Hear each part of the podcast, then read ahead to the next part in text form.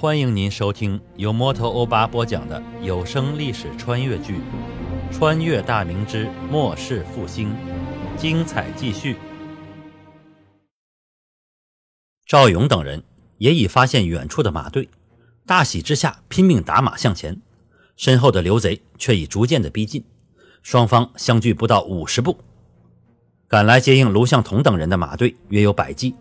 带队的把总早已发现最前面的卢向同的三骑，于是他手一扬，官军马队开始加速前冲。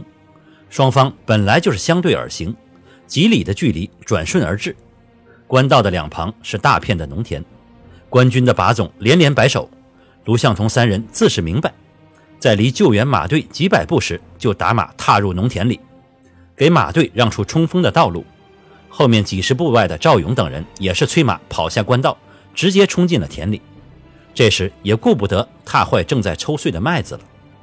由于尘土飞扬遮挡了视线，紧追不舍的贼人并未提早发现对方的援军的到来，直到前面逃跑的敌人纷纷纵马进了农田，视线没了遮挡，前排的贼人才突然发现，距离他们两三里之外，大队的骑兵正向着他们冲来，红色的棉甲分外醒目。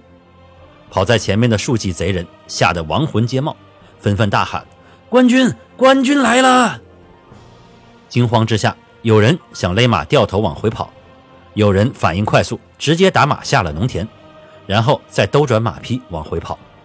幸亏追逐了十余里的距离下，马力已衰，速度慢了下来，不然的话，要是想直接勒停急跑的战马，后果就是人仰马翻。勒马贼人的坐骑前冲一段后停了下来。后面的贼人听到示警，到反应过来，总得需要一个过程。紧跟前排的一名贼人躲闪不及，轰隆一声巨响，直接和勒马的贼人撞在了一起。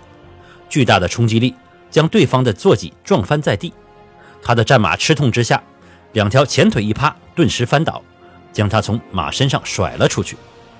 后面的贼人也发现了官军的马队，见状急忙向一旁猛带缰绳，纷纷奔入田地里。等他们调转马匹，从田地里重新回到了官道上，官军的马队已经冲到了两百步外。贼人们拼命地抽打坐骑往回逃跑，怎奈马力衰竭之下，速度已经很难快起来了。而官军的马队直到四五里才开始加速的，马力正是强劲之时。两百步的距离很快就被拉近，明军的把总眼见只有十余步就能追上贼人，大声吼道：“毛！”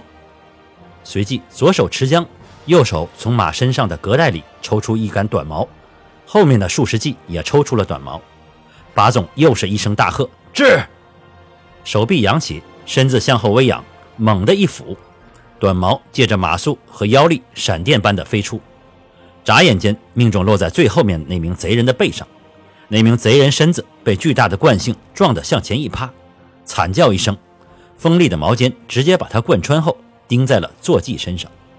另外数杆短矛，有的命中贼人，有的扎在贼人坐骑身上，一时间人仰马翻。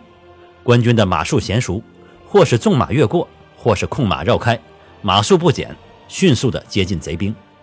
眼看着接战在即，明军纷纷将兵刃取在手中。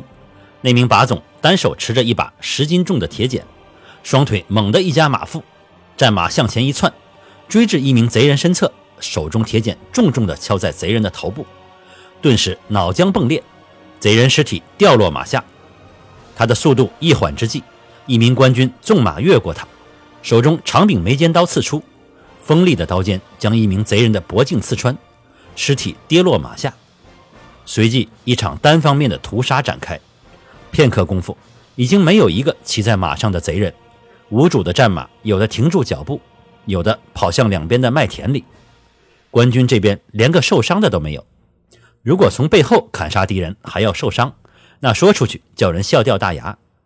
官军纷纷下马搜捡贼人的尸体，有的搜出几块碎银，有的搜出几枚金饰，有的身上则空无一文。搜到战利品的官军个个喜笑颜开，没搜到的则破口大骂不已。带队的把总下令收拢战马，把贼人的尸体扔到路边，然后收队回转。卢向同等人死里逃生。聚在一起也欢笑不已，就连受伤的李石头、赵狗蛋也是精神振作起来。等追敌的马队回转后，双方会合一处。常年的征战使很多官军有随身携带伤药的习惯。给两人简单处理后，一众人马开始折返。没走出多远，卢相生已带着赶上来的部族和马队迎了上来。卢相生下令马队派出探马，大队马步军继续前行。他和李崇进下马来到路边，带队的辽东马队把总把战斗的过程简单的叙述一遍。卢相生对他夸赞不已，表示会向朝廷上折，为他请功。把总高高兴兴地咧着嘴回到了队伍中。卢向同让赵勇等人带着两名伤员前去医治，然后来到卢相生跟前，施礼后将整个过程讲述一遍。听到弟弟化妆直入贼营重地，还斩杀了一名刘贼大头领，卢相生也是欣慰不已，但还是对他的轻率冒进言辞斥责一番。卢向同知道大哥就是外冷内热的性格，遂嘿嘿笑着答应下次不再这样。卢相生这才作罢。李崇进笑道：“卢帅，卢千总这次虽说鲁莽一点，但也是立下奇功。虽不知斩杀的人是谁，但应该是名大有来历的贼人。卑职估计，卢千总大闹贼营，攻打滁州的贼人应该察觉到我军的到来，此时必定会集结重兵转向我军这边。滁州暂时是保全了，下一步如何，还请督帅下令。”卢相生沉思一会儿，看来突袭是不成了，那就用我军之阵击败刘贼，解滁州之围后，迅速北上，与祖将军会合，击破另一路的贼兵，尽量杀伤刘贼的主力，争取把闯贼的老营重创于凤阳一带。一名夜不收打马疾驰回来，距卢相生身前十余步远，勒住战马，翻身下马，急行几步后，行礼禀道：“报都帅。”刘贼已在十里之外集结，我军前锋与敌军相距五里，刘贼人数大约有数万，马队千余。卢相生沉声应道：“好，部族摆成方阵，辎重营摆放马具护住两翼，以免贼军的马队冲击。马队隐于部族阵后，听令突击，准备迎敌。”叶不收施礼后上马急奔而去。三里桥是一座位于楚水之上的小桥。因为距滁州城西几里之地，因此得名连，因此而得名。连年的干旱下，原先水流甚急的楚水已经接近干涸，滁州护城河也没了水源，成了一道浅沟。三里桥西边，刘贼大营的各种帐篷杂物已被清理一空，数万的贼人正在各个大小头领的指挥下布阵，准备迎战即将到来的官军，追杀斩首马世忠的小队。没有一人回转后，贼人头目们自知已是凶多吉少，派出探马打探后得知，官军大队已是相距不远。此时方知刺杀马世忠的是官军的探马。姚洞天、马世忠被斩首以后，手下各有万余部众的贺世贤和高神通就成了刘贼中最强势的力量。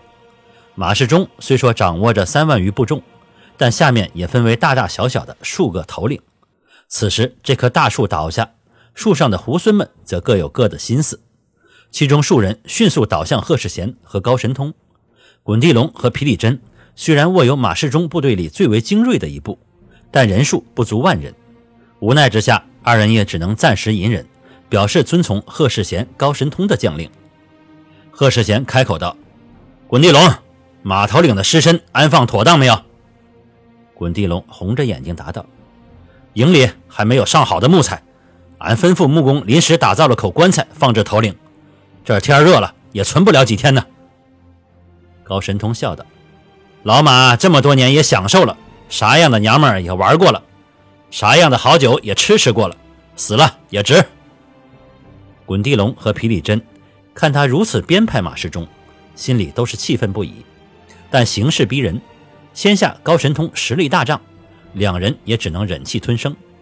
滚地龙暗暗打定主意，打完这场仗后立刻就走，北上和高迎祥会合，找机会定要报复这个高神通。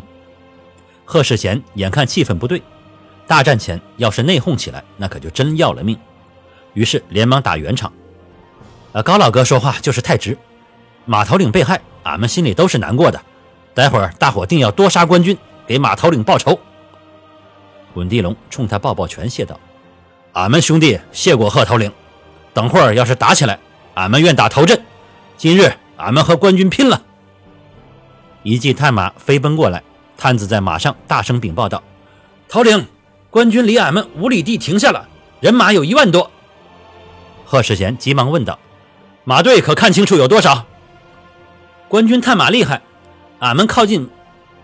官军探马厉害，俺们靠不到近前，只能远远的看着。马队多少看不清楚啊！